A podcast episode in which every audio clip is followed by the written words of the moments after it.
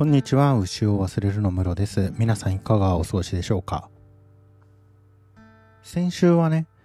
ずっとコミュニケーションの話をしてて、まあ僕がここ数年、コミュニケーションに興味があるんだと思うんですよ。で、なんで興味があるかっていうと、大学を辞めて、で、働き始めてみたときに、あまりの、周りの人と意思疎通がうまくいかなかったそれが、なぜかっていうことを考えてたわけです。一つには、文化の問題があるだろうなと思ってたわけですよ。で、まあ文化の問題はあると思います。共通の文化圏でなければ意思疎通が難しいっていうのは、あると思うんですよね。例えば、隠語とかメタファーのとかジェスチャーの類って文化が共通してないと通じないんですよね。僕が福岡の県南の方で調査してた時に時々言われてたのがまあ今日頑張ったんでちょっと役落としに熊本行こうよみたいなこと言われてたんですよね。熊本って思ってたわけですよ。何しにって。多分そこから高速で1時間ぐらいかかるのかな ?1 時間もかかんないのか ?30 分ぐらいなんですかね。何しにって思ってたんですけど、まあ、しばらく何ヶ月かそこにいて、つまり熊本のソープ街に行くことを熊本に行くって言ってたんですよ。その場所から一番近い風俗街が熊本だっていうことだと思うんですけど、こういうことって異邦人にとってみたら案外わかんないもんなんですよね。例えばキューバにいた時に、2本の指で肩を払うジェスチャーっていうのを時々されてたんですけど、それは、お偉いさんっていう意味なんですよね。で、軍服、偉い人が着る軍服って、肩に飾りみたいなのついてるじゃないですか。あれを表現してるんだと思うんですよ。が、もしくはその肩に、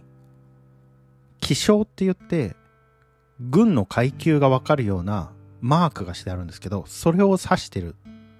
んだと思うんですよ。そういうの、わかんないですよね。だからまあ文化が大事だっていうのはまああるんだけれども、文化だけじゃねえなって思ったんです。文化ってある意味で、その、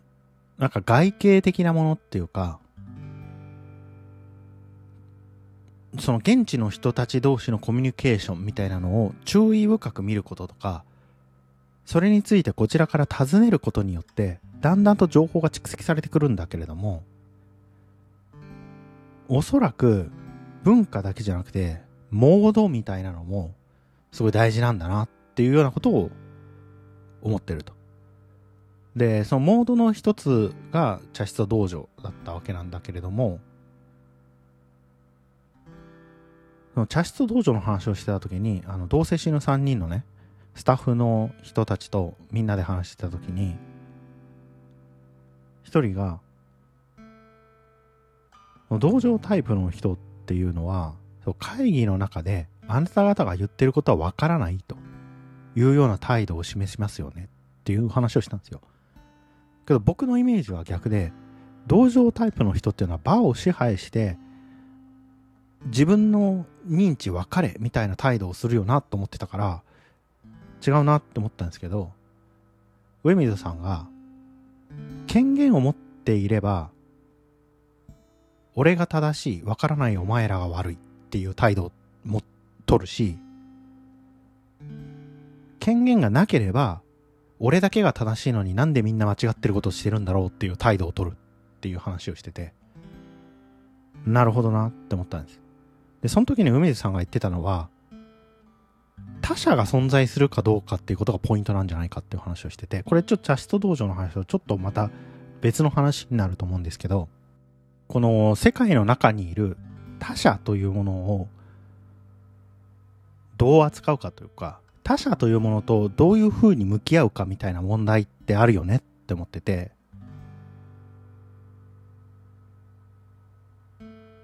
あるなと思ったんですよ。それでツイッターでアンケートを取ってみて、他者が存在すると思っている人としないと思っている人、アンケート取ってみたんですけど、どうか ?85 人ぐらい返事してくれたのかな ?85 人ぐらい返事してくれた中で、76%が他者は存在すると言っていて、24%の人が他者は存在しないという立場だったんですよね。で、まあこの聞き方がぼんやりしてるし、他者が何を指すかみたいな定義もしなかったんで、必ずしもこのアンケート結果から前回のアンケートと一緒ですよね。この結果から別に何かを得れるわけじゃないっていう話 あの、バカアンケートを取ってるんですけど、何かを得れるわけじゃないんですが、例えばね、他者が存在しないっていうのはどういうことかっていうのは、その、我々は他者だと思っているけれども、やっぱりこの世界には自分たちしかいないというか、自分しかいないというか、その自分が認識しているものが世界なんだとする立場、唯我論とか、有意識論の立場ももしかしたらこの一部に含まれるのかもしれないですけど、多分厳密に違うんだよな。有識論って多分他者の存在があるんだと思うんですけど、多分自己と他者を超越するところとかに有意識論の場合はミソがあるんだと思うんで、ちょっと違う話だと思うんですけど、多分有意識論の話とかを普遍して、有意我論的な話をしてる人もいると思うんで、刑事上学的な意味で他者がいないという回答も全然含まれてたと思うんで、別に、その、なんていうか、日常生活的な意味で他人っていうのが存在しないっていうのとは、またちょっと違う立場だと、立場の人が混ざってると思うんで、この割合にはあんまり意味がないんですけど、なんか直感的には、だいたいこれぐらいの割合で他者の他者性を尊重する人としない人がいるなと思ったって感じですよ。他者の他者性っていうのは、なんていうのかな？他者が自分とは根本的に、自己とは根本的に違う存在な、得意な存在であるということを認めるみたいなニュアンスで僕喋ってるんですけど、ここでね、愛の楽曲工房の樋口家実家片付けプロジェクトの話がすごく面白かったんです。樋口家実家片付けプロジェクトの最新回で、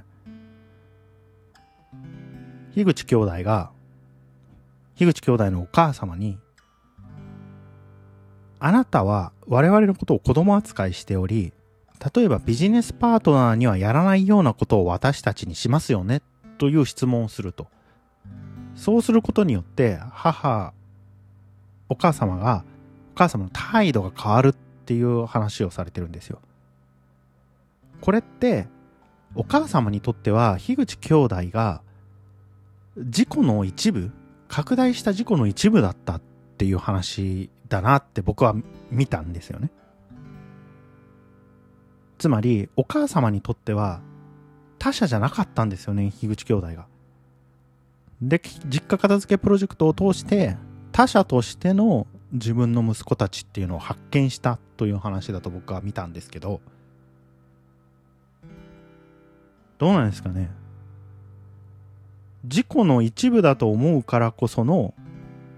献身、自己犠牲みたいなのもあると思うので、外形的に何かを評価するみたいな難しいんだけれども、コミュニケーションに限って言うと、